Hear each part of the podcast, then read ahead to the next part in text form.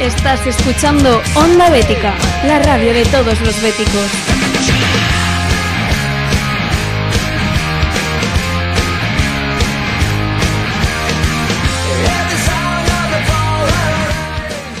Hola, hola, probando, probando. Esto es Estilo Betis miércoles, esto es Estilo Betis desde casa.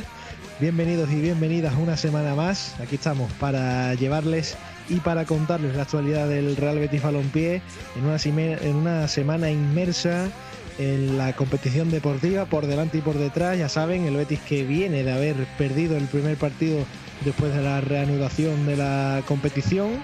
Ese 2 a 0 en el Sánchez Pizjuán en un partido en el que el conjunto verde y blanco ni se presentó siquiera al, al césped del, del Sánchez Pizjuán.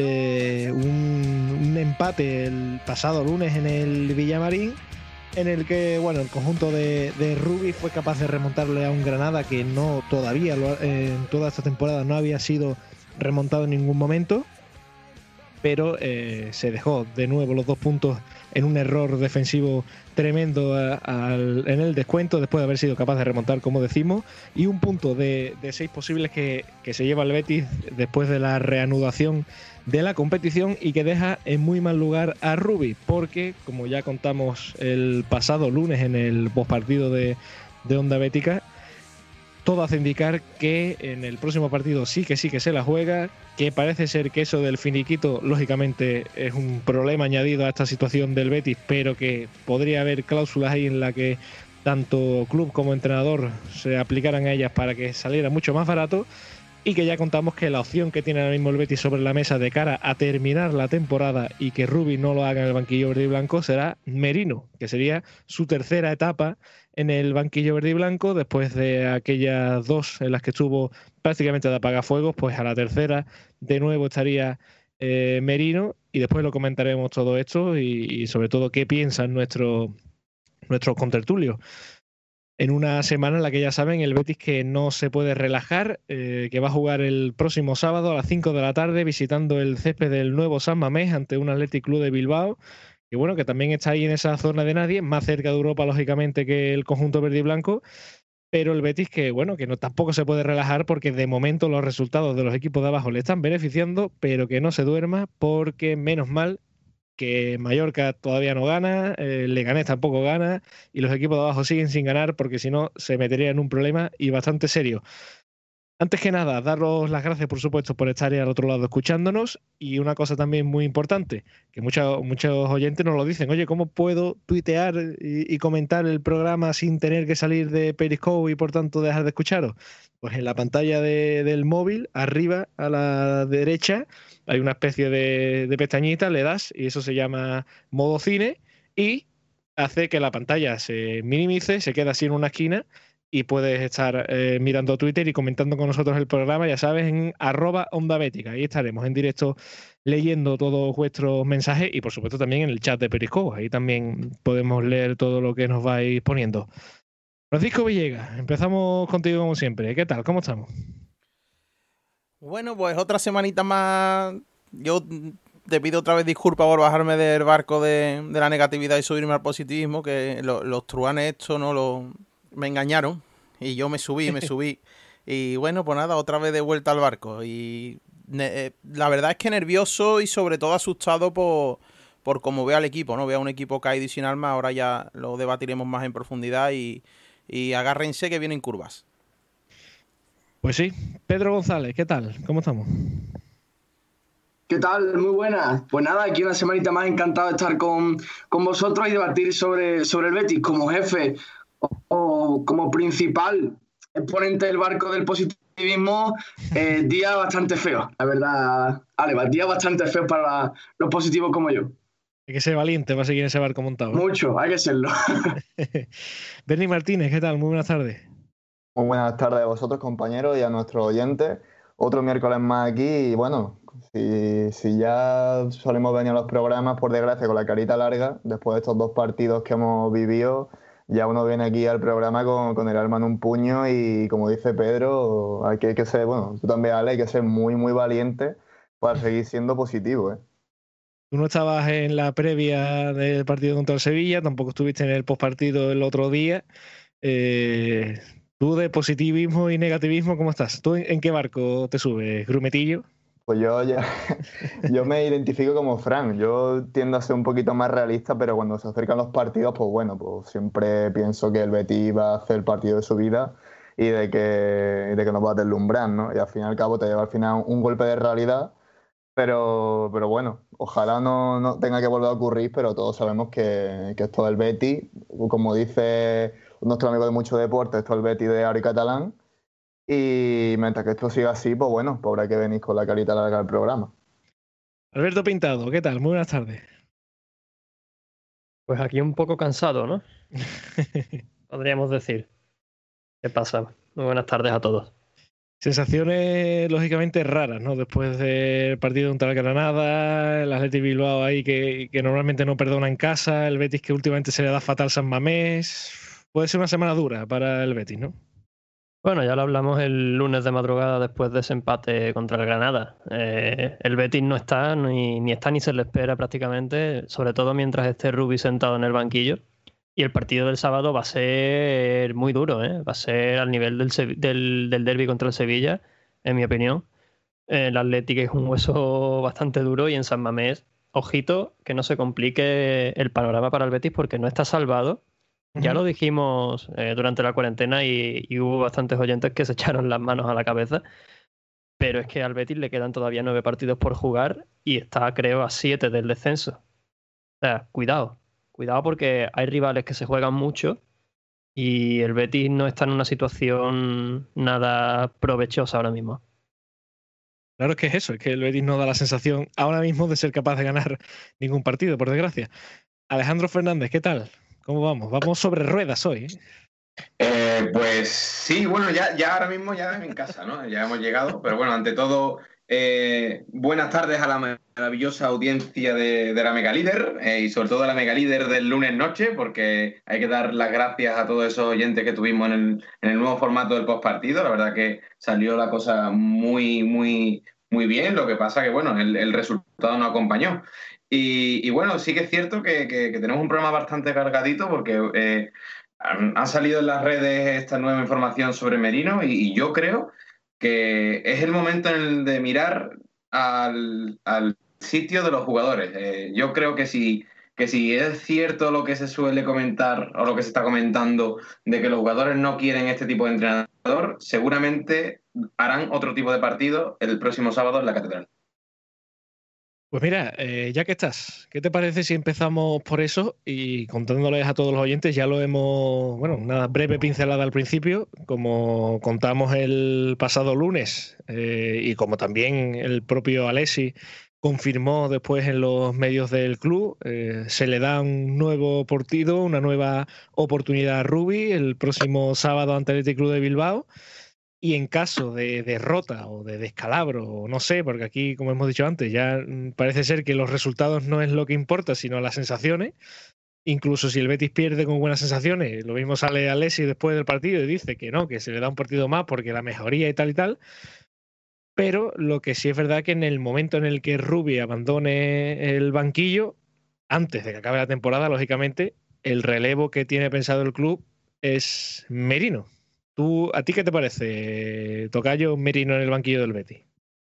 Pues si te soy sincero, creo que sería una muy buena noticia para, los intereses verde y blanco. Yo, evidentemente, todos sabemos que Merino no es una, no un futbolista, o sea, perdón, no fue un futbolista de, toque, de, de, buen juego, sino todo lo contrario, un, un defensa o medio centro bastante férreo y que evidentemente, bueno, pues lo primero eh, que, quería era el equipo bien acopladito atrás y, que evidentemente se encajase el, mínimo eh, de goles posible.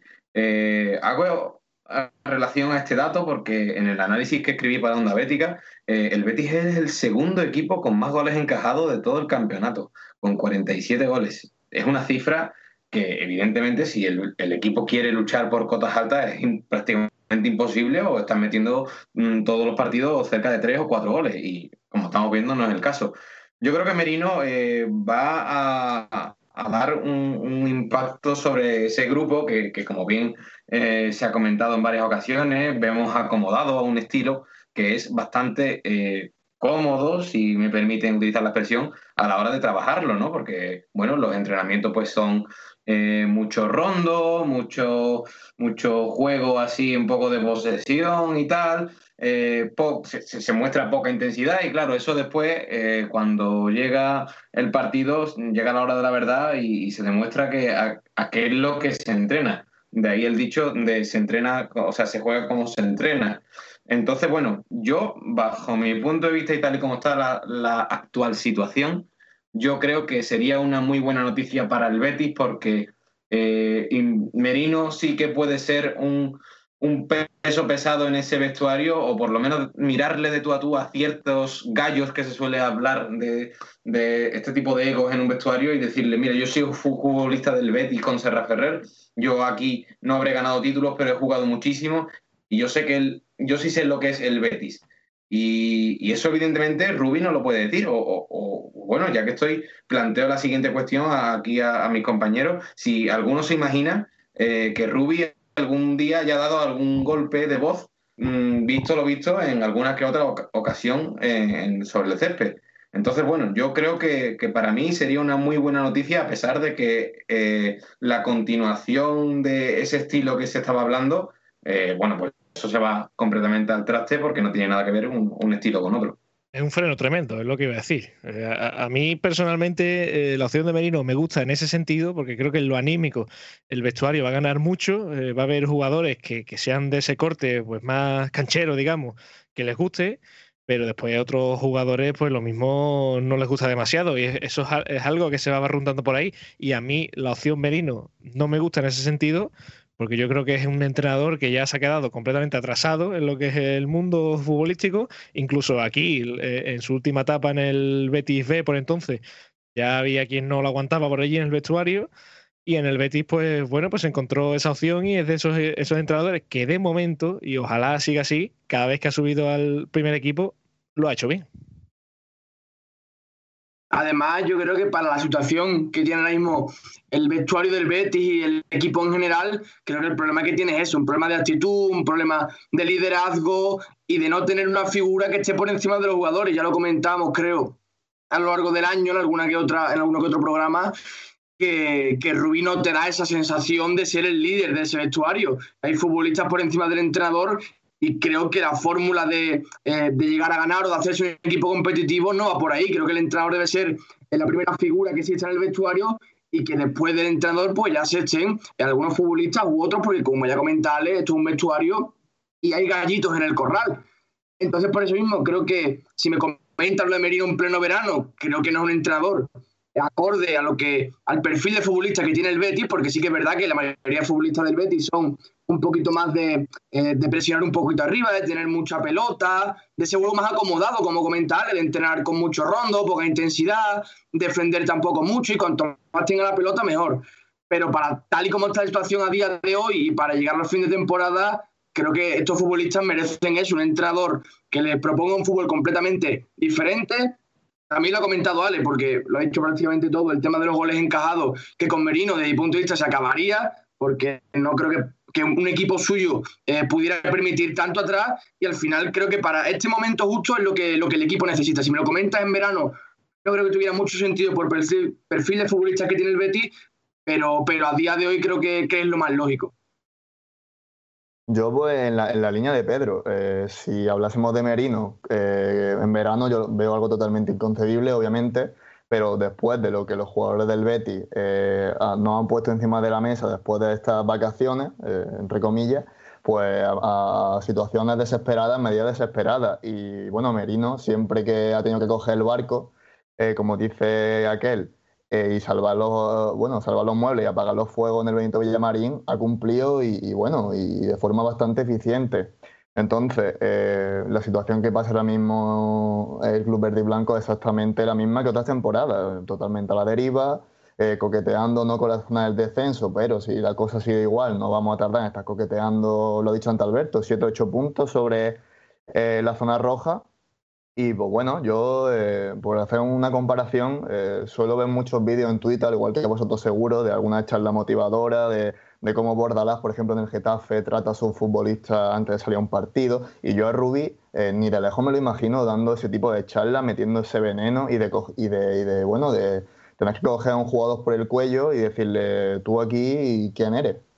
Se habla de gallito, de gente que no quiere a Merino y cuando no se quiere a ese tipo de entrenador bajo la situación en la que vive el Betis ahora mismo, de, bueno, de, poca decencia, ya no solo en lo futbolístico, sino en lo anímico y en la actitud, pues bueno, pues yo eh, veo totalmente necesario que baje, como ha dicho eh, Alex Franco, eh, un tío que diga yo sé lo que es el Betis, yo juego aquí mucho tiempo y ustedes, pues bueno, tenéis que un líder y este líder voy a ser yo.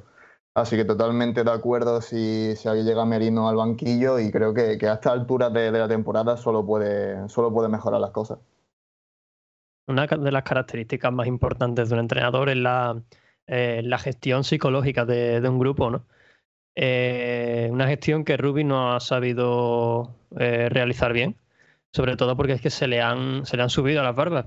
Los jugadores que, bueno, podemos decir con más galones, llámese por veteranía, por calidad o como quieran, eh, al final son los que mm, se sitúan más al, mismo escalón que, el entrenador y el es que no ha sabido contrarrestar pues ciertos eh, mm, puntos negativos en relación con la figura del entrenador que, los jugadores han visto en, en, esa figura propia de Rubi. ¿Qué pasa? Que cuando le hablas a los veteranos o a los que tienen más galones eh, de, oye, hay que meterle una marcha más o hay que correr, etcétera, etcétera, pues evidentemente estás atacando a su, a su percepción de su propio trabajo. Es como si les estás diciendo que no están trabajando y a ese tipo de jugadores pues les puede afectar. Merino, a mí, personalmente, me parece una buena opción. No hay más que, que recordar un nombre que a los béticos no les sonará porque evidentemente están en la misma ciudad, conviven en la misma ciudad que Joaquín Parros es un, entrenador obsoleto, en mi opinión. Ya pasó su tiempo. Pero sí que tiene esa capacidad de liderazgo y de gestión psicológica que no tiene Merino. Que no, perdón, que no tiene Ruby. Y que Merino precisamente puede, puede tratar de, dar a este, a este grupo que está un poquito, un poquito descompensado eh, a nivel de compromiso. Eh, nada más, yo pienso, pienso eso, que, Merino es eh, ahora mismo la mejor opción que hay en el Betis. No me parece eh, mejor opción ni Alexis ni, Marcos Álvarez. Lo que sí está por ver es cómo va a funcionar el Betis con, con Merino en el banquillo y Fekir en el campo. Porque no es lo mismo que Canales si trabaje para Merino que trabaje o tenga que trabajar Fekir para, para Merino hay que ver, hay que ver cómo va a funcionar, pero lo que está claro es que tienen que correr y con Merino una cosa sí que se asegura y es que va a estar en el césped el que se lo merezca. Eso, eso sí es verdad y déjame, Fran, un momento, le quiero preguntar a Alejandro ya que está eh, y, y a Pedro incluso, ¿cómo imagináis esta plantilla o cómo imagináis a Merino en el vestuario? Con esta plantilla. O sea, porque eh, la última vez que vimos a Merino en el vestuario del Betis, bueno, pues había jugadores que no tenían nada que ver con, esto. ¿Cómo, ¿Cómo, nos imaginamos un Fekir, Canales, incluso William Carballo, si está disponible? Eh, ¿cómo, ¿Cómo imagináis estos jugadores con Merino? Bueno, yo creo que lo primero que cambiaría sería evidentemente la formación, eh, de, pasar a jugar con tres centrales que, o, el famoso 4-4-2 pero con el pivote incrustado y los volantes abriéndose a, pierna cambiada. Yo creo que, pasaría un 4-4-2 de dos líneas bastante juntitas. Eh, habría jugadores que sí que formarían de la partida, pues posiblemente eh, Emerson seguiría jugando como tal. Los centrales, bueno, pues eh, si no es Bardra sería a lo mejor Mandy y al lado seguramente más Fedal que, que Sidney porque se abogaría más por un, central fuerte y rocoso que, una salida de balón. Eh, en los laterales, bueno, pues puedes jugar con cualquiera de los dos. Y ya después, a partir de ahí, yo creo que puedes imaginar cualquier tipo de combinación. Pero lo que está claro es que a lo mejor apostaríamos por, por un futbolista como puede ser Guido. Eh, también es cierto que Canales también debería ser de la partida. Y yo creo que Fekir eh, o lo pondría en la, en la línea atacante o jugaría con, dos puntas y serían eh, Loren y Borja Iglesias los que, los que formarían de la partida. Eh, yo creo que evidentemente va a cambiar el, estilo de juego, cómo no. Eh, pero bueno, ya después la formación, los, hombres eh, cambiarían, o sea, perdón, los nombres cambiarían en dependencia del rival y también en dependencia de, como estamos viendo, que vienen un partido tras otro, porque jugaron este lunes y ahora tenemos el sábado ya, en este mismo programa también tenemos la previa del Atleti y yo creo que ahora mismo no da tiempo a nada, es es buscar resultados, buscar que el Betis sea férreo atrás y, que a partir de ahí el Betis eh, o los jugadores de ataque del Betis creen su propio estilo de juego eh, a la hora de atacar. Una cosa que yo he hecho muchísimo en falta y que yo creo que eh, nos hemos estado dando cuenta en estos últimos dos partidos, los centros al área. Tiene que salir el otro día Barragán, que no digo nada en detrimento de, Emerson, ni mucho menos, pero Barragán sale y en el segundo centro sale un penalti. Y es que el Betis no centra el área. Y yo recuerdo también en la época de Quique Setién, la primera época donde el Betis fue bastante eh, positivo en resultados, que el Betis jugaba con bastantes centros al área. Y entonces, bueno, eh, yo creo que, mm, empezar por ahí, eh, dejar dos o tres conceptos claves y que los jugadores lo sigan, porque calidad en este equipo hay mm, a raudales.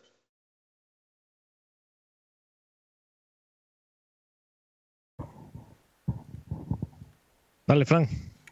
Ah, me creía que iba a comentar Pedro. Pues eh, yo dos cuestiones principales. Eh, os lo he pasado antes al grupo que, tenemos nosotros y demás. Un miembro de mi tertulia, eh, Daniel Cabrera de arroba, afirma que, la decisión está tomada y que va a ser Merino el que coja el relevo. Así que confirma la información que ya dio Alberto el otro día aquí en el postpartido de Onda Bética. Y creo que es muy importante esa información y sobre todo otra que nos traslada que es el tema de la negativa del vestuario a, o que no ve con buenos ojos digamos ese tipo de, de entrenador. Eh, yo lo que tengo bastante claro y creo que podemos ya casi, bueno, no afirmarlo porque para eso tendríamos que tener información de primera mano, ¿no? Pero eh, sí existen las sospechas de que en el Betis, y solo hay que ver los partidos, existen ciertos futbolistas, por no decir una amplia mayoría del vestuario, eh, que viven en un mundo ideal y de yuppie, en el que se le exige muy poco rendimiento y a cambio reciben muchísimo muchísimo más que otros jugadores de otros equipos. ¿eh? No me estoy refiriendo a tema económico solo, ¿eh? sino a tema apoyo, demás. Y que en el Betis se vive muy cómodo. Es que en el Betis se vive muy cómodo. En el Betis se ha vendido durante toda esta pretemporada que, que el objetivo era puestos europeos. Y el equipo lleva por debajo del décimo puesto toda la temporada y el entrenador sigue siendo el primero. O sea, el que comenzó la temporada. Y recordemos partidos horrorosos ya en pretemporada del Betis. Creo que contra el eh, Cuétaro, no sé cómo se llamaba en México, hubo partidos infumables ya del Betis, ¿no? Y ese comienzo de temporada también fue muy duditativo. Eh, es que Rubi ha ganado ocho partidos solo. Ocho partidos de liga ha ganado el Betis este año. Y con eso se pretende a Europa. Yo es que tengo bastante claro que el tema de Rubí no es un tema deportivo, sino un, tema económico. Y la verdad es que, eh, como comenta Ale, me gustaría muchísimo ver ciertos futbolistas con el perfil de, entrenador de Merino y lo que exigiría. Eh, yo creo que deberíamos de olvidarnos ya del tema del estilo y de lo que se quiere implantar en unos años y apriétense los machos que estamos a una distancia del descenso que, hombre, no creo que vayamos a pasar esos apuros de otros años, eh, pero que hay que tener eh, cuidado porque podemos ver el Betis que descendió este con Sergio García, Ricardo Oliveira, Edu, y que miren las 10 últimas jornadas que hizo ese equipo. Hombre, no en las mismas circunstancias, no son los mismos puntos que, tienen los equipos del descenso, pero que, mucho cuidado, vamos a salvar la temporada, que no es lo mismo que dar el 10 en temas de ingresos televisivos, que el Betis este año económicamente, como se ve, no va a ingresar mucho, vamos a tener que vender, como ha dicho el presidente, y no es lo mismo que dar el 10 a la hora de ingresos que quedar el 15. Vamos a desentar la temporada y echen ya por favor a Rubi que se le ha acabado ya todo, que es que el equipo se le ha caído. Vale, me, gustaría a mí comentarte una cosita. ¿Tú te acuerdas en, la, en Neo, en los primeros programas de la temporada, de que hablábamos de eso, los brotes verdes en el juego de Ruby, que ya se veía la luz, que parecía que ya arrancaba el equipo? Me, produce mucha, mucho cachondeo pensar en esos momentos hace ya tantos meses y de, pensar que íbamos a terminar como, como vamos a terminar la temporada. ¿eh? Hombre, a ver, es que también has ido a preguntarle a uno que, cuando se fue el, de las vacas, como lo llaman algunos, ya avisó de todo esto. Pero bueno, yo no voy a decir que lo dije ni me quiero llevar el mérito. Ojalá no haber tenido razón. Pero bueno, yo os quiero preguntar también, eh, y al hilo de lo que dice Bernie, es que es lo que comentamos el otro día, es que el Betis ya en pretemporada, como ha dicho Fran, es que no daba ninguna sensación y la gente y se decía, bueno, pues es que es la pretemporada. Vale, vale, llegó, empezó el año, derrota contra el Valladolid, el, equipo no, no, carbura en ningún momento, llega noviembre y, nada. La gente diciendo, bueno, ahora en febrero, cuando, cuando los demás equipos que están jugando tres competiciones, aprovechamos y, y para adelante. Y en nada, o sea, y, se acabó, la, llegamos al parón este y tampoco y hemos vuelto y, exactamente igual. Y yo se lo digo a, mucha gente y en, muchos comentarios. Y el, problema no es que el Betis perdiera el derby por el hecho de perder el derby. Sé que al fin y al cabo eso es lo de menos. El problema es que tres meses después el Betis ha jugado exactamente igual que como se fue. No, no ha habido ningún cambio. Es que es que Ruby no ha aprovechado esos tres meses para absolutamente nada. Y, eso que estaba en su casa, ¿eh? que, no estaba, que no estaba por ahí trabajando, estaba en su casa, encerrado como, todo el mundo. Y, podría haber aprovechado y decir, bueno, pues mira, pues si se vuelve a la competición, pues voy a intentar cambiar esto, voy a probar con Diego Laine, yo qué sé, cualquier cosa, voy a cambiar la portería incluso, cualquier cosa y llega el primer partido y el Betis hace un partido horrible. Y, eso es lo que más se achaca a este entrenador. Después ya veremos, como, como dicen mucho, que lógicamente no le quito la razón si el problema está ahí o el problema está mucho más arriba. Por supuesto que arriba hay muchos más problemas. Pero que el primer problema es que en el banquillo del Betis hay un entrenador que ha pasado durante toda la temporada y que no ha evolucionado en ningún momento el juego. Es que ese, ese es el principal problema. está claro que la temporada es la temporada de la nada absoluta. No, en ningún momento eh, hemos dejado los béticos de hablar de Europa y en ningún momento el Betis ha jugado un mínimo, a mi parecer, para estar tres jornadas peleando por Europa y no volver a descolgarse. Eh, es la temporada de la nada y, duele decirlo, pero otra temporada tirada a la basura y bueno, esperemos que Merino sepa reconducir esto de alguna manera porque el Betis es capaz de todo y se ve que como de, lo bueno no va a ser capaz esta temporada, pues esperemos que de lo malo tampoco.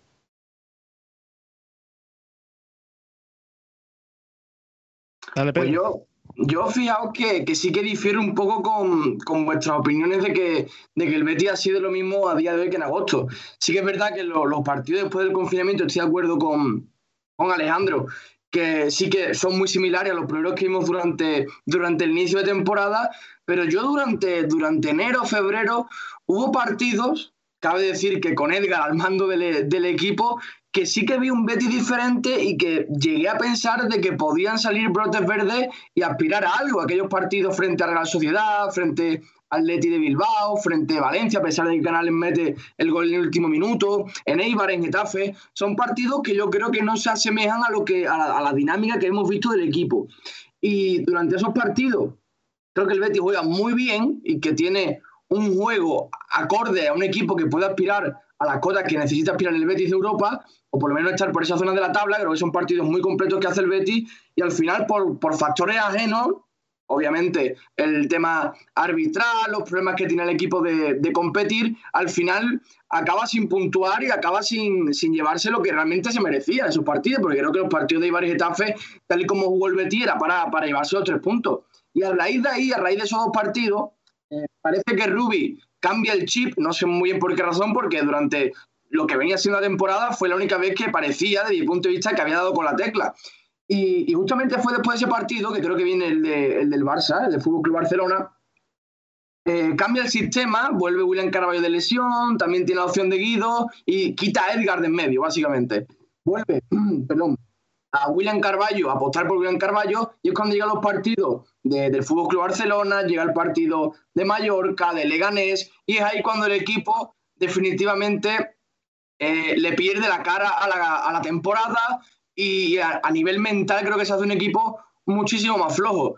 Creo que, desde mi punto de vista sí que Rubi llegó a dar con la tecla, pero sin saber la razón volvió a cambiar y le salió, le salió francamente mal porque el equipo dejó de competir y al final le perdió la cara a nivel mental y a nivel competitivo a lo que, a lo que venía siendo la competición durante esos partidos que sí había rendido, como, como ya comento.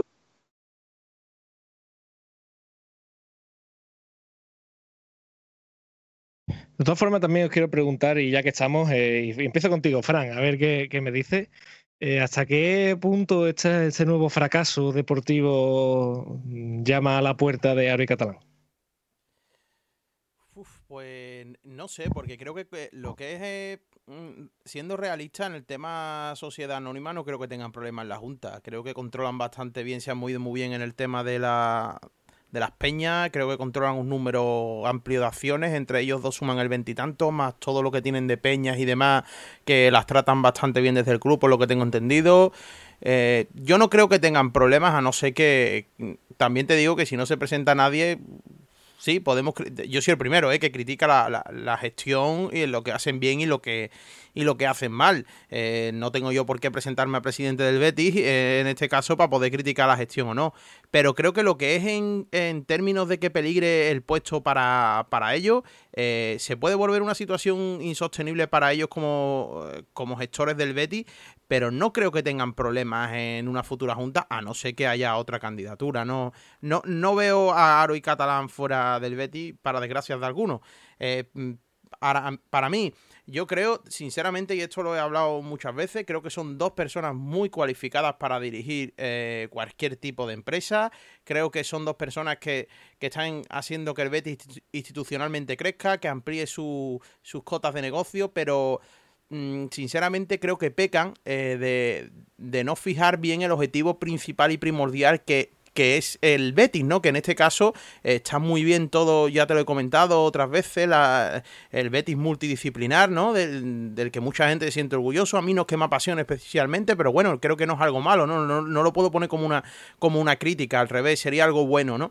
pero eh, no se fija el foco quizás en lo primordial, ¿no? Y yo, mi punto de vista es destinar el 100% de los recursos a que funcione primero el proyecto del primer equipo. Y una vez que yo tenga sentado a ese Betis en, ya no te digo todos los años en Europa, pero sí entre los 10 primeros y que entre en Europa un año, dos no, o, dos sí, uno no, pero eh, ahí es donde está el verdadero crecimiento. El crecimiento no es tener 18 eh, secciones y hacer muchas, ojo, eh, que el Betis es puntero en el tema de, obras sociales y demás y eso estoy súper orgulloso como bético y eso no lo puedo criticar jamás, pero creo que que la cuestión deportiva llega, ¿no? Y, sobre todo lo que le puedo achacar es que este verano se impuso el ego al Betis, ¿no? Eh, se miró más por el yo querer mandar que por el bien del Betis. Y creo que eso muchos lo denunciamos este verano y lo venimos denunciando toda la temporada y se está viendo que no.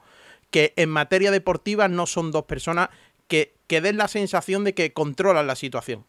Pero el problema, Fran, es. Mm, esto está muy bien. O sea, yo comparto tu manera de pensar pero es que el problema es que hay una gran mayoría, digamos, del Villamarín que no piensa igual que tú. Entonces, ¿el problema cuál es? Porque el año pasado mm, recordamos que el Betis se queda a tres puntos de Europa, habiendo jugado las semifinales de la Copa del Rey, y, antes incluso, vamos, bastante antes de que acabara la temporada, aquí ya se estaban pidiendo las cabezas de todo el mundo como si esto fuera la hecatombe.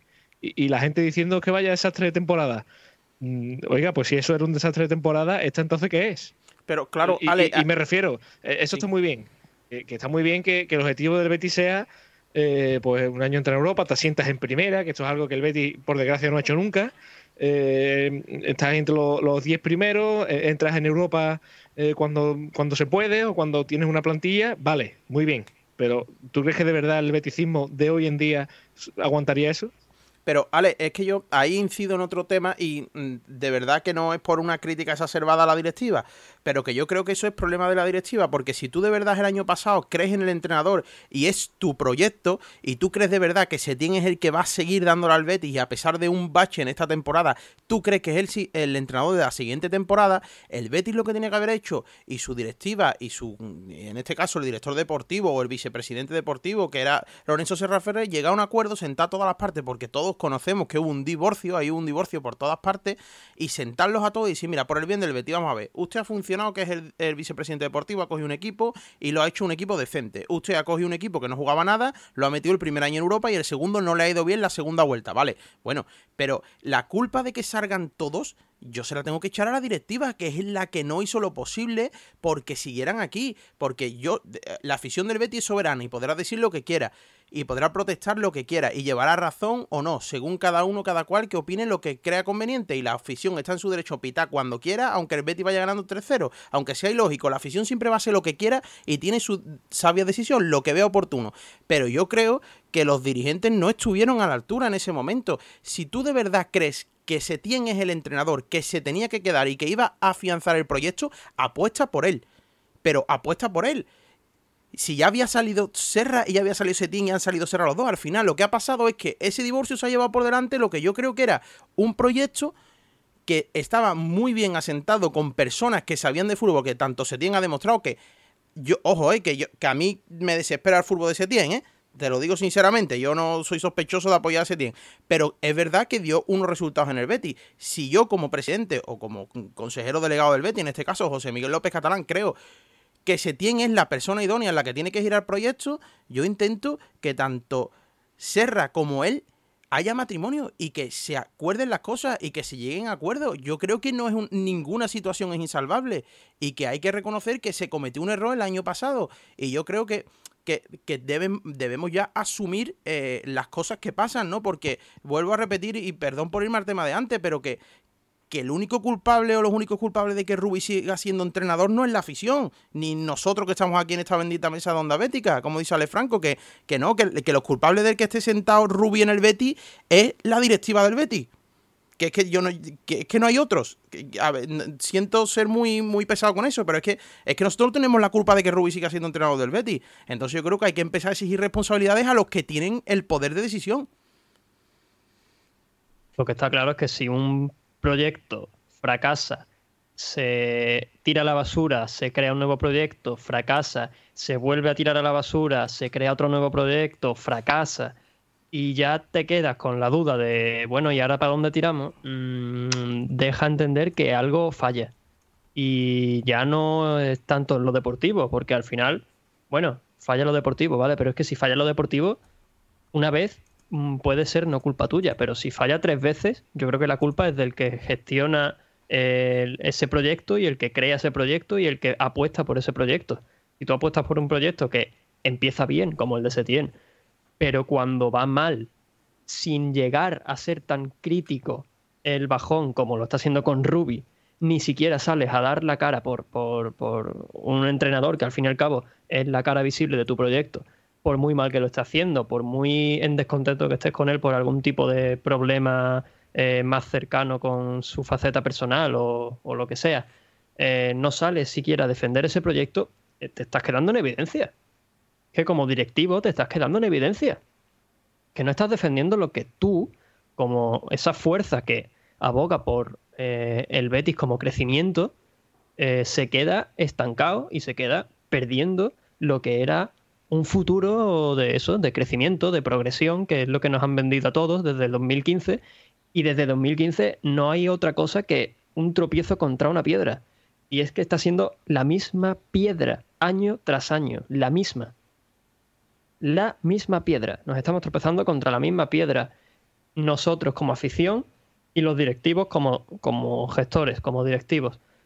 Eh, yo no digo que sepan o no de dirigir, pero lo que está claro es que si fracasas durante dos, tres proyectos que tú has mm, refrendado y que tú has defendido eh, en un primer momento, apóyate en quien pueda darle una vuelta de tuerca a ese pensamiento sobre un nuevo proyecto y cede un poco, como ya cediste para ganar unas elecciones o lo que como lo queráis llamar, trae, trayendo a una influencia como fue Serra Ferrer para darle la patada y poder quedarte otra vez tú para gestionar un nuevo proyecto solo y volver a fracasar. Es un bucle. El Betis, el Betis es un bucle. O sea, todos sabemos que, que quien olvida su historia está condenado a repetirla. Y, esto es así, el Betis está en un bucle del que no puede salir, no es culpa de la afición, evidentemente, no vamos a culpar a una afición que siempre se dice que es soberana y que está eh, formada por miles de personas, pero el que tiene la culpa sigue ahí y no toma medidas. ¿Cuál, ¿Cuál, es la situación? ¿Cuál es el contexto para que no se le exija algo más? ¿Por qué no se le exige esa necesidad que tienen los béticos de que su eh, equipo de ese salto que tanto han vendido desde 2015. No lo ha dado. Porque al igual que el Betis ficha nuevos jugadores con más caché como Fekir, otros equipos también fichan a, a jugadores con mayor caché que fichaban hace cuatro años, porque el mercado es así. El mercado evoluciona y los precios aumentan porque hay inflación, porque hay mayor apuesta por el fútbol, porque hay inversiones, porque los valores de los jugadores se adaptan a esa inflación, porque esto es así. Todo el mundo, en cuanto avanza sin perder dinero, se adapta al mercado. Y todos los, todos los equipos pueden optar a mejores jugadores, no solo el Betis. Eso no es crecimiento, perdón usted. No, eso no es crecimiento. Crecimiento es tener un proyecto estable en el tiempo y que tú apuestes por él desde el principio hasta el final. Y si falla, tomes medidas drásticas, no un parche. ¿Y tú crees que han aprendido de todo esto? ¿Puede haber cambios sustanciales en la planta noble en verano o se los lleva por delante? Yo creo que se los lleva por delante. O sea, nos, olvidamos de un catalán dejando la dirección deportiva, teniendo un director deportivo en condiciones, o un manager, como se decía. Ale, es que esto va más allá de los nombres. al, final es un conglomerado de, una estructura que controla, en este caso, una entidad, un club. Un club que además ya cada vez está más diversificado, es más empresa, que, más negocio que, simple club de fútbol. Y al final, pues, bueno, en, todas las empresas, pues a lo mejor sale, sale por aquí un CEO, un director, sale un subdirector, sale un secretario, puede salir cualquier persona, pero al final la, idea de la dirección es una. Y tú no la vas a cambiar por mucho que, que insistas, ¿no? A menos que, claro, que, bueno, eh, cosa para mí inviable en el mundo de los negocios, pues diga, bueno, voy a cambiar, voy a hacer esto un poco más, eh, un poco menos, mm, digamos, enrevesado, un poco más altruista, y voy a tirar por esta vía, que a lo mejor así si hacemos un cambio radical, bueno, eso sería lo idóneo. Pero yo no creo que pase eso. Ni siquiera que salga eh, Ángel Aro o José Miguel López Catalán de, de, la directiva del Betis. No, no lo tengo claro y yo creo que no, al 100% casi.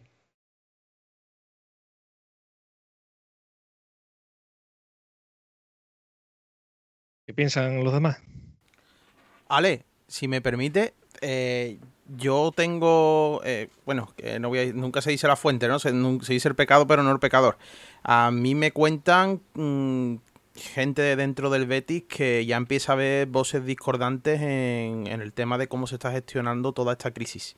Eh, voces discordantes de dentro tanto del consejo como de trabajadores de alto cargo del club y me dicen que eh, Ángel Aro eh, está muy, muy quemado de la situación que, está viviendo el Betis. No sé en qué sentido ni de quién, si es la situación en general o algo, pero me cuentan que, el desgaste ya se sufre dentro y que empieza a haber fisuras. Bueno, esto es algo que, también hemos comentado aquí muchas veces, que es que si por Ángel Aro fuera, dejaba la presidencia ahora mismo. El problema es que no tiene a quién dejársela. Y, y bastante le ha costado, y esto es también una cosa de las que se le aplaude, lógicamente, de haber acabado con ese antiguo régimen, por así decirlo, ¿no? que había en el Betis. Mm, son capaces de crear esto que es el Betis de los Betis, que bueno, que tendrá unas aristas u otras, pero ahí está. Mm, y lógicamente esto de ser presidente del Betis no es algo sencillo. Eh, y entonces yo lo entiendo y lo hemos contado creo que muchas veces que, si por él fuera lo deja ahora mismo. El problema es que a quién se lo deja. ¿A Catalán? Ese es el problema. Y es que ahora mismo... Dime. No, pero si, que si esto es así, que si esta persona está cansada, ¿por qué va en contracorriente de la mayoría de los béticos? ¿Por qué echa a Serra Ferrer de un proyecto en el cual era cabeza visible de todo lo que se hacía en el Betis? Es que es lo, que, único que yo no entiendo, porque si tú eh, vas en contra de la mayoría o de la, multitud, está claro que te vas a llevar pues todos los palos, ¿no? Entonces, si, si tú piensas que, hay que ser fuerte y que hay que imponer eh, pues evidentemente tus maneras o tu forma de gestionar esta entidad, pues o, tienes una coraza como en su día tenía Lopera, que cuando, eh, bueno, echaba valores eh, balones fuera de una manera increíble y después se metía ahí en, el sitio este donde estaba Eléctrica Sevillana y, allí nadie lo veía, pero cada vez que el Betis perdía o había un descenso, los ultras se, aglutinaban en, en, la puerta de su casa, ¿no? Yo, evidentemente, no quiero volver a vivir esta situación para, mi club, pero, pero bueno, está claro que, por ejemplo, eh, hubo un momento en el que parecía que se estaban dando pasos que eran, eh, bueno, pues válidos para el 90% de los béticos, porque siempre te encuentras gente que no está de acuerdo contigo. Pero vamos a ver, entonces, ¿por qué decides esto eh, de, echar, por ejemplo, a, Lorenzo Serraferre? pero, Ale, Disculpa, es que yo creo que eh, lo, que me comentan en, torno a la información que he dado antes es que eh, el divorcio no existe entre Ángel Aro y Lorenzo Serra Ferrer. El divorcio existe entre eh, Lorenzo Serra Ferrer y José Miguel López Catalán y Aro le coge en medio. ¿Qué es lo que pasa, según me cuenta?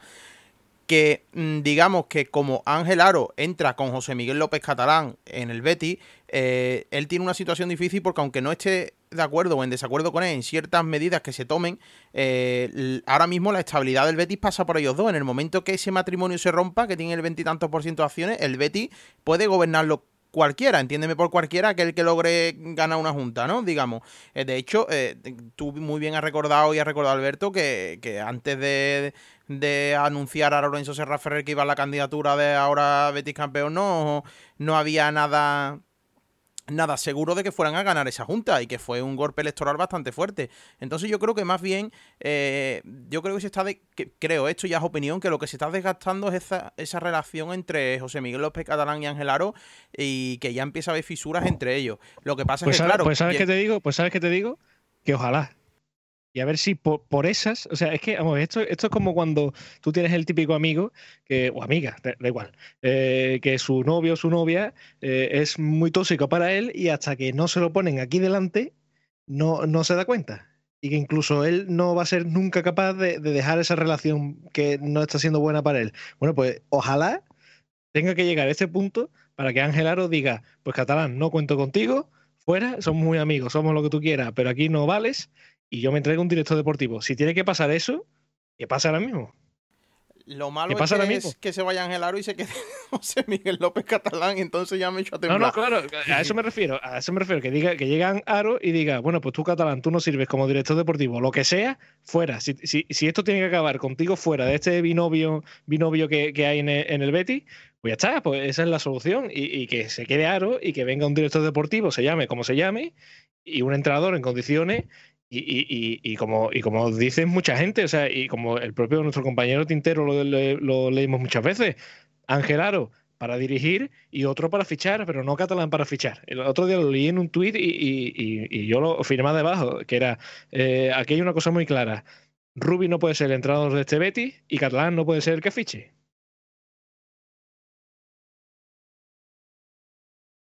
Totalmente, Ale, yo ahí coincido contigo. Creo que, casi todo, yo creo ya que eso es una idea preconcebida ya en el Betis y, que Alberto la, también lo ha descrito muy bien, que es el tema de que este proyecto choca eh, con, una piedra una y otra vez y que esto tarde o temprano tendrá consecuencias. Y ojo, que los desastres se llevan a todo el mundo por delante. Nadie, nadie eh, es inmortal en un cargo, ¿eh? Nadie es en un cargo. Cuando no llegan las cosas, tarde o temprano la gente pierde la confianza en ti. Bueno, no sé si alguien más quiere decir algo acerca de esto o nos metemos ya en previa del próximo partido. Que hable ahora o calle para siempre. Yo creo que ya está todo dicho. Con Fran sacando sacando la, bueno, la, opinión a relucir, yo creo que por lo menos en mi nombre hablo. Pues, pues veremos a ver qué pasa, sobre todo porque todo esto será algo que ocurra a final de temporada. Yo creo que es bueno, palpando un poco las opiniones de la gente y, sobre todo de, de los béticos en estos últimos días, hay una cosa que está clara y es que Ruby no gusta en el banquillo y eso no quita que lógicamente se le señale, no tanto a lo mejor como en otras ocasiones ha pasado siempre con entrenadores, pero sí lógicamente que la gente no es tonta y sabe que al fin y al cabo esto es un problema que viene de más arriba. Pero bueno, veremos a ver qué pasa, sobre todo porque decimos que esto es algo que ocurrirá en verano si llega a ocurrir. Nos metemos en previa del próximo partido porque ya saben que esto no para. Aquí tenemos hasta tres partidos por semana. El Betis que va a viajar a Bilbao para enfrentarse al Athletic Club de, de Bilbao, precisamente, nunca mejor dicho, en el nuevo San Mamés el próximo sábado a las 5 de la tarde, en este horario que para ser mediados de junio siempre viene muy bien. Esperemos que en Bilbao no llegue esa presunta ola de calor del verano que ya se antoja por aquí, por estas latitudes más sureñas. Y un Betis que, bueno, que como hemos comentado, llega, parece ser, con un nuevo ultimátum para Rubi. Como bien hemos comentado y ha comentado este Alberto, veremos a ver si incluso, aunque pierda, se mantiene Rubi en el banquillo. Pero lo que está claro es que el Betis necesita y debe ganar y encima en un campo que se le da bastante mal, porque recordamos que el Betis últimamente en cada visita a San Mamés, en el nuevo San Mamés creo, a de memoria, creo que no ha ganado nunca. La última vez que ganó en, el, en el, campo de, los Leones fue en aquel partido 3 a 5 con el Betis recién ascendido de, de Pepe Mel. Así que bueno, vamos a empezar por Pedro ya que estamos y, hazme un análisis del Betis que podemos ver ante un equipo como el Atlético de Bilbao, que, que sí es verdad, y ya os lo anticipo, yo soy el capitán del barco del pesimismo, pero otra cosa también pienso, y es que equipos como el Betis lo están demostrando este año y cada vez que tiene que ir a jugar o recibir a equipos de, digamos, de una alta alcurnia, mm, ha dado una mejor cara. Pues yo fíjate que a pesar de normalmente ser muy positivo, realmente las sensaciones para el partido de sábado son francamente malas. Principalmente por el historial que ya has comentado tú que tiene el Betis en, San Mamés y porque a mí el partido de, ida que hace el Betis frente al Atlético de Bilbao me sorprende bastante. Porque dejó de ser un Atleti eh, reconocible, perdió esa señal de identidad y, me, y obviamente para bien, pero me sorprendió bastante. ¿Cómo creo que va a ser el partido? Pues el Betis va a tener un hueso muy, muy duro de roer, uno de los equipos más competitivos de la liga, un equipo muy intenso y también muy agresivo, que a veces también se cede en el tema de, patadas y, demás, y eso al Betis le puede sacar un poco del partido porque no suele manejar esos registros.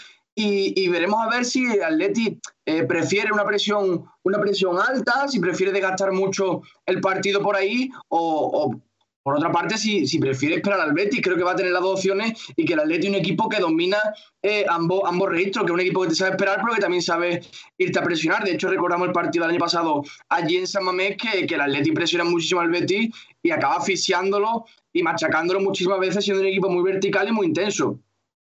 Eh, veremos a ver la titularidad de Edgar. Creo que con Edgar el Betis podría ganar bastante, como casi siempre os comento. Eh, sobre todo en salida de balón, creo que ahí sí que si consigue salir de esa presión asfixiante que propone el Atleti, eh, podría sufrir eh, el, equipo de Garitano, pero a, priori lo tiene francamente complicado porque es ese prototipo de rival que al Betis más le cuesta superar, un rival muy intenso, un rival que propone partidos eh, de desgaste físico, muchos balones divididos, muchos duelos y al Betis pues yo creo que le puede, le puede acabar costando. También, bueno, vamos a tener en cuenta, ya que estamos el factor de que sea puerta cerrada, porque el Atleti es uno de los equipos más potentes en su estadio y ahora ese factor no va a tener tan a flor de piel.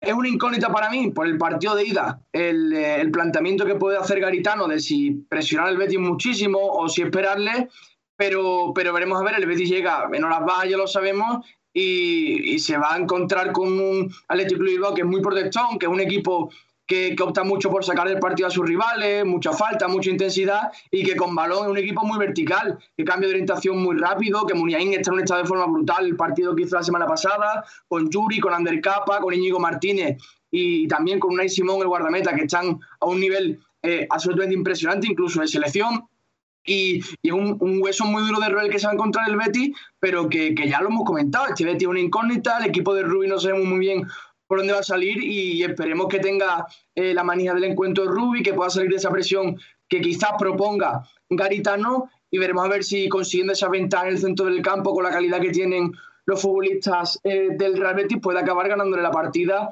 al, al Athletic Club, que como digo, un equipo bastante complicado de superar en esa zona del campo.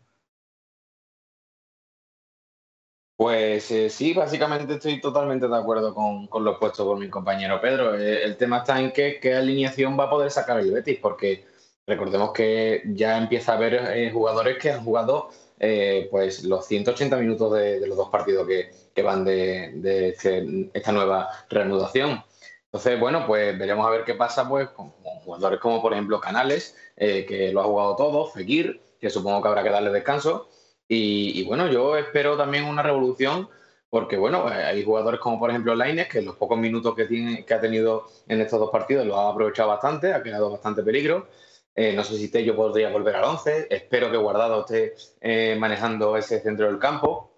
Tengo la duda entre Guido y Edgar, puesto que, como bien has puesto Pedro, en el partido de ida fue fundamental porque fue un poco el que desarboló ese centro del campo, esa presión del Atleti eh, que, suele tener y que es bastante agresiva y que, bueno, pues quizás ese partido de ida salió poco todo de cara porque el Betis se puso con tres goles a cero en el minuto 17 prácticamente. Y bueno, eh, va a ser una auténtica final, por así decirlo, ¿no? Yo creo que, que se la juega al 100%.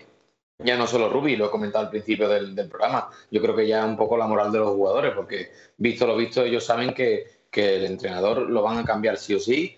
Y esto ya es un poco, bueno, pues a ver si, si son ellos mismos los que tiran un poco de, de amor propio y, dan una, una buena eh, imagen y sintonía para que nos salgan ellos un poco en, lo que viene siendo la, foto de este Betis que cada día va a, menos, por desgracia nuestra. Y que seguimos sin ver dos delanteros en el Betis. ¿eh? Pues mira, eh, mm, gracias a que sacas este tema, porque precisamente el otro día, eh, bueno, a pesar de que, se, de que el Betis remontó el partido, pero bueno, el, Betis iba perdiendo en el minuto 78 de partido y, no podemos ver a, dos pedazos de delantero como son Loren y, y Borja Iglesias que cuando han jugado juntos se han complementado bastante bien. No sé, yo, yo creo que, el Betty, eh, ya, lo comenté a, mediados de, campeonato, inclusive por fechas de enero eh, o febrero, eh, antes del parón, el Betty debería jugar todos los partidos de casa con dos delanteros y aunque, como bien comentó Pedro en una de nuestras previas, muchas veces no, hace que venga, metas más futbolistas de ataque para que lleguen más, porque hubo partidos, por ejemplo el derby, que, se metieron a los dos delanteros y, no llegamos y, prácticamente fue nula la aportación de ambos, pero sin embargo eh, hay partidos como por ejemplo el Levante o en la, en la primera mm, parte de, la temporada. Eh, inclusive también el, Leganés, que hubo un tiempo en el que también, bueno, no sé, yo, yo creo que, este, este Betty está eh, pues mm, hecho para, para tener bastante eh, cambio en, la formación y, eso es algo que se debería aprovechar. Es que ya no es solamente este Betty, es que eso es algo que es de primero de fútbol. O sea, es que el año, el, día del Granada, el lunes, era el minuto 70, como tú has dicho, y los cambios son eh, Aleñá por guardado. Y dime tú eso que cambia. O sea, eh, vas perdiendo y el Betis que llevaba como una hora sin, sin encontrar a Ruiz Silva, entra Aleñá por guardado y, creo que era Tello por Joaquín, o sea, hombre por hombre, y ahí se queda. Y Rubi tan tranquilo, o sea, no sé, yo él, sabrá mejor que nadie, lógicamente, cómo están sus jugadores, pero ostras, mm, sí, sí, eh, cambia algo, mete otro delantero, quita, quita a Edgar, que tenía una amarilla desde la primera parte, prueba, prueba cosas, no sé, es que, es que Rubi también ese inmovilismo que tiene, y, se hablaba de, de, de, Setién que era cabezón, ostras, pues este no sé yo, o es cabezón o, es medio tonto, no sé, vamos. bueno, no, intentemos no entrar en el insulto pero, sí que es cierto que, que, no está utilizando, pues sí, la gran profundidad de plantilla y la versatilidad que, tienen algunos futbolistas de la plantilla para, realizar varios, eh, varios mm, formaciones distintas y, es cierto, no te lo niego. Mm, lo, comenté en el análisis realizado para, la web de Onda Bética, que era el minuto 72 eh, y, prácticamente no había cambiado el dibujo, simplemente hombre por hombre. y bueno, yo no sé qué tipo de, de arenga dio en el vestuario, pero, pero ¿cómo puedes permitir que en tu casa eh, pues el único tiro a puerta de la segunda parte eh, sea a partir del minuto 75? ¿Qué has hecho en los primeros 20 minutos? No sé, es que yo creo que hay una, una falta de, líder en ese vestuario. Yo creo que no llega el mensaje o, los jugadores ya no, ni lo quieren transmitir porque las caritas durante el partido era de impotencia y de, y de no estar un poco con, el mensaje que, promulga el míster. Oye, antes de escuchar a los demás, déjame que pida perdón, hombre. Yo en ningún momento quiero llamar a Ruby ni tonto ni medio tonto. Que, después ya perdimos la acreditación. A ver si encima vamos a perder ahora el, dinero que nos llega cada mes. Aquí desde en directo hay un tubo, eso ustedes no lo sabéis, pero hay un tubo desde el despacho de Aro. Y por ahí meter taco y, y hace por aquí. Como la cajera del Mercadona, Ale. Está exactamente igual. Y llega aquí a las oficinas de Onda Bética y llega, eso cada mes. pues, pues, pues, a ver si repartí, que yo todavía no cogí un duro, ¿eh? Estaba cosa. Los viernes no sí, me a comer. Sí, ah, que aquí lo coge, aquí lo coge todo el jefe. Ah, Nos han dicho no, que, que o, o, o, llega el de este mes o no hay finiquito para Ruby. eh, pues, señores, Line 10 más eh, en Bilbao que es el único que le veo que hace cositas diferentes y que está entonado. Creo que el Derby jugó buenos minutos y el otro día no, no desentonó. Eh, Tello, mi chico Tello, otra vez, otra vez mi chico Tello. Eh, yo soy de Tello a muerte, lo siento. Es verdad que el derby lo hizo fatal, pero el otro día marcó un golito y remonta el, partido. el, derby el otro día, o sea, que no dio una y se fue ese gol de milagro. Pero, pero, pero en el derby es que yo creo que nada más que salvo a Guido y a Laine y, a Joaquín quizá un poco y solo. Es que el derby fue muy malo. Pero el otro día el partido, bueno, eh, se empezó jugando bien. Hombre, es que jugar mejor que el derby era fácil, ¿sabes? Jugar mejor que ese partido yo creo que tampoco había que hacer mucho. Pero bueno, yo tengo mucho miedo. Yo estoy, la verdad es que tengo pánico a ver Betis jugar allí porque el Bilbao se está jugando a entrar en puestos europeos, pero de verdad, no como nosotros, de verdad, eh, cerca de esos puestos y creo que va a competir bien. Es un equipo que achucha muchísimo, se caracteriza por un montón de centros al área. El Betty tiene laterales que son hermanitas de la caridad defendiendo. Y no sé, mucho, mucho, mucho miedo. Pero creo que. Que de verdad el Betis o saca, empieza a sacar puntito y gana un partido y que el equipo coja confianza.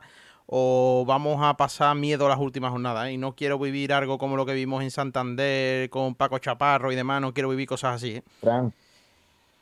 Dime, dime. Una cosa que digo, no hay equipo, pues, bueno, poniendo siempre por encima a los Barça, Real Madrid, los Derby, que me infunda tanto respeto jugar cada temporada que el Athletic Club de Bilbao. Él, nuestra bestia negra. Sí, pero. Eh, y te voy a decir una cosa, pero San Mamés vacío, uff, eso mm, no le viene nada, nada bien al Bilbao. ¿eh? Pero eso dijimos del Sevilla, Ale. Eso dijimos del Sevilla. Sí, pero si hay un equipo eh, ahora mismo, y yo te voy a decir en el mundo incluso, que, necesita tanto a, su estadio, es el Atleti. ¿eh?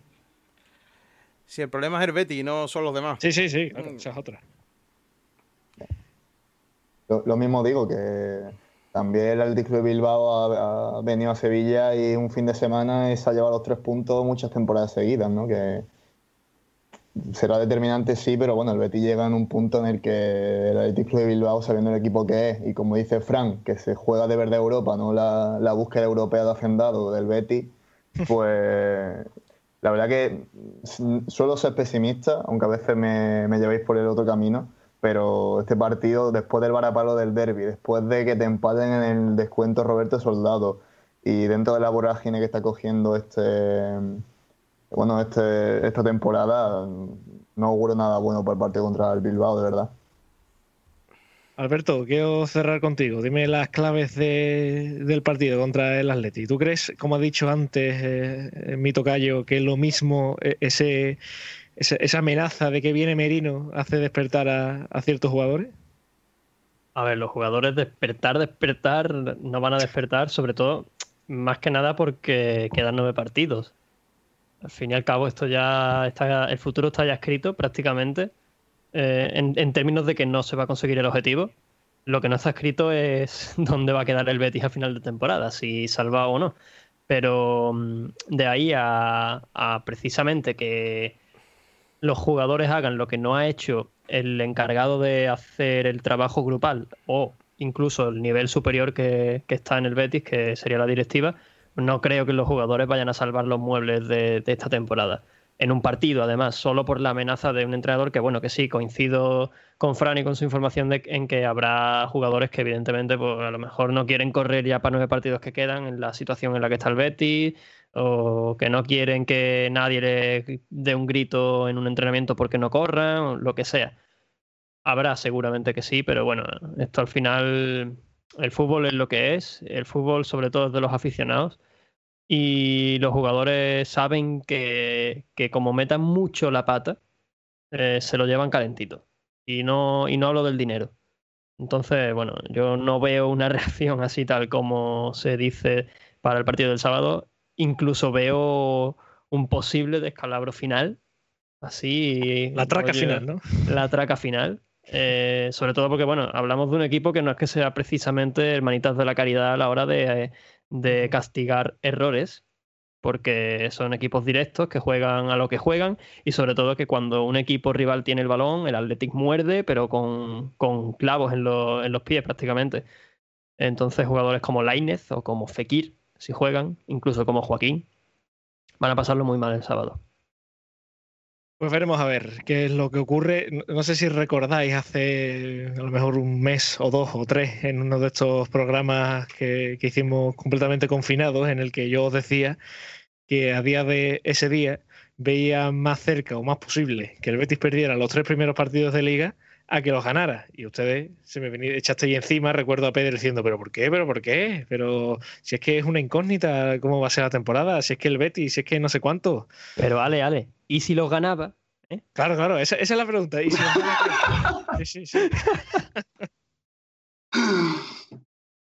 Bueno, veremos a ver qué pasa. Ojalá no la próxima semana cuando volvamos estemos más contentos contando mejores noticias y, esto es lo de siempre y lo que hemos dicho muchas veces. Si la pelotita entra, aquí nadie habla de Ruby, nadie habla de Setien, nadie habla de que si una foto de William Carballo mirando el móvil, nadie habla de Merino, nadie habla de Serra Ferrey, nadie habla de nada. Pero bueno. Bernie, muchísimas gracias por estar aquí esta tarde con nosotros. Un saludo a todos vosotros, un placer como siempre, a nuestra audiencia y bueno, veremos en qué condiciones llegamos al próximo estilo Betis desde casa y esperemos que con una sonrisa un poquito más, más marcada, que ya toca. Pedro González, querido también, lo mismo te digo. Encantado de estar aquí un miércoles más y bueno, muchas gracias a la audiencia y a ustedes por hacerme pasar un buen ratito hablando de nuestro Betis. Alejandro Fernández Tocayo, lo mismo te digo.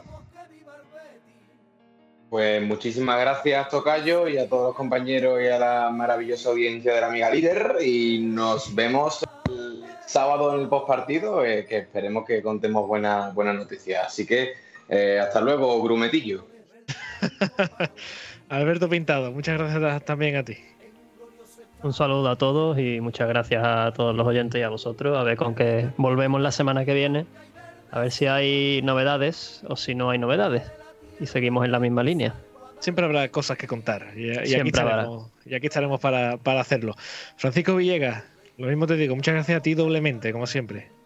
gracias a ustedes y, a Onda Bética por darme la oportunidad de dejar este junta letra aquí, sorta las barbaridades que suelto. Así que nada, muchas gracias y esperemos que, que tengamos mejores noticias la semana que viene.